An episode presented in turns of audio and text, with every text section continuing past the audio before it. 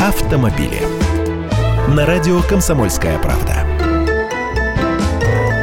Здравствуйте! Программу льготного автокредитования продлили на 2017 год. Получается, она будет действовать уже третий год подряд. Ее запустили в апреле 2015 Но теперь по сниженной кредитной ставке можно будет купить машину ценой не до миллиона, как сначала, а уже до 1 миллиона 450 тысяч рублей. Главная выгода покупателю – сниженная процентная ставка. Если стандартный автокредит сейчас банки выдают примерно под 16 или даже 18% годовых, то государственная льгота в этом году позволит снизить ставку до 6,7% пункта. Если округлять, покупателю машины остается платить примерно от 9 до 11% годовых за сумму кредита. Это уже не так страшно. Разницу государство компенсирует банкам. В этом и заключается механизм господдержки.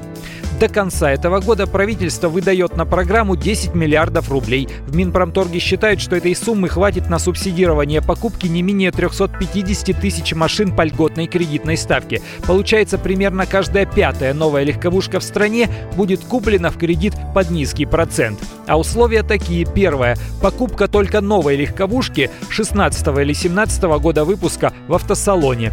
Второе. Автокредит оформляется сроком до трех лет под залог машины, естественно. Третье. Процентная ставка для покупателя снижается до 6,7% относительно ставки банка, это я уже говорил. И четвертое. Какие марки и модели попадают в программу, каким банком субсидируют кредит и каковы точно условия этого кредита, узнавайте прямо в автосалонах. Я Андрей Гречаник, автоэксперт «Комсомольской правды». С удовольствием общаюсь с вами в программе «Дави на газ» по будням в 8 утра по московскому времени. Автомобили.